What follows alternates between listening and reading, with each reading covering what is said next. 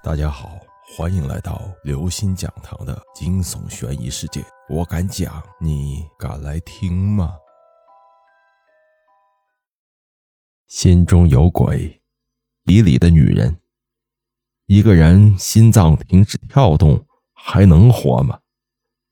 晚上，许瑶到医院换班时，从代员那里听来最新情况：周正的心跳并未停止，只是变得缓慢无比。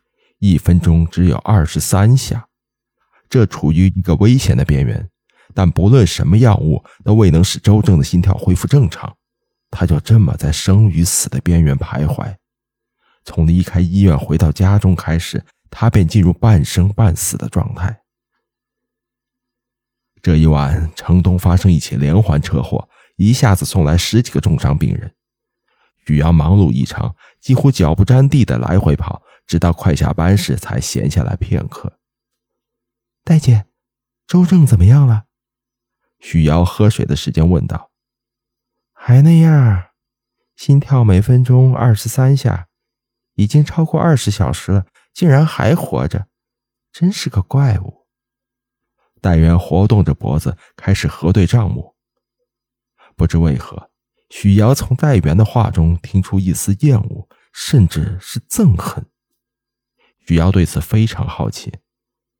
戴姐，我知道你清楚周正的事，就满足一下我的好奇心嘛。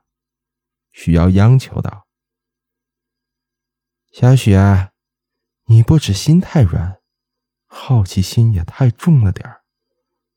如果不是周正的事确实比较诡异，我都要开始怀疑你关心他的目的了。”戴元目光冰冷的盯着许瑶，片刻后才继续说下去。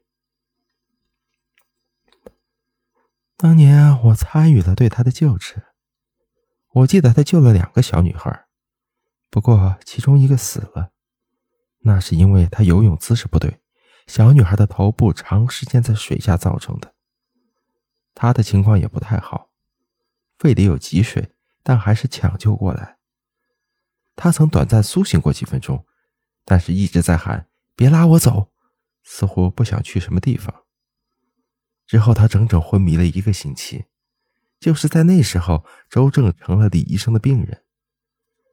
后来，周正在醒过来的时候，他告诉李医生自己已经死了。你想想，一个活人对医生说自己死了，这事儿是不是挺可笑的？戴元还没有说完，有病人需要换药，于是许瑶去帮忙了。他再回来时，戴元却不见了。直到下班，戴元也没有出现，手机也打不通，他失踪了。许瑶有一种直觉，戴元的失踪和周正有关。警方到医院做笔录，许瑶从其他护士那里打听到，戴元是查房时失踪的。有护士说，戴元进入周正的病房后，就再也没有出来。因为戴元的失踪，整个医院都笼罩着不安的气息。许瑶和其他夜班护士因为要配合警方调查，所以没有离开医院。但出人意料的是，第二天上午九点多，清洁工发现戴元躲在垃圾房里，一副受惊过度的模样。赵院长对戴元的行为极为恼怒，进行了严肃的批评。警察离开后。许瑶主动提出送戴元回家。戴姐，到底出了什么事？在出租车上，许瑶问道：“周正真的死了？”戴元说着打了个寒战。他不是还在监护室吗？我走前去看了一眼，还有心跳啊。许瑶非常不解。我告诉你一个秘密，他。就是从地狱里回来的鬼，他的肉体早就死了。戴元神经质的压低声音说：“戴姐，你可别吓我呀！”许瑶起了一身的鸡皮疙瘩。没骗你，他他真的已经死了。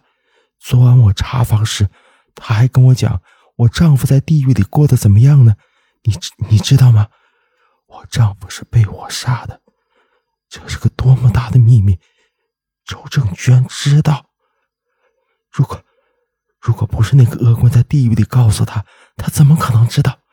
我跟你说，你要小心李医生。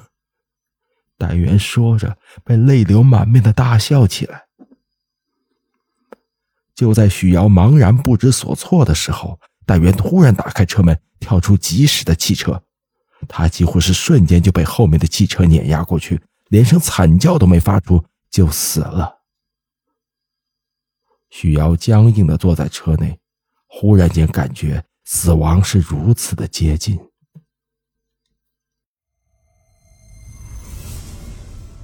各位听众朋友，本期节目到此结束。如果您喜欢，请关注、订阅、点赞、转发四连击，谢谢您的支持，我们下期再见。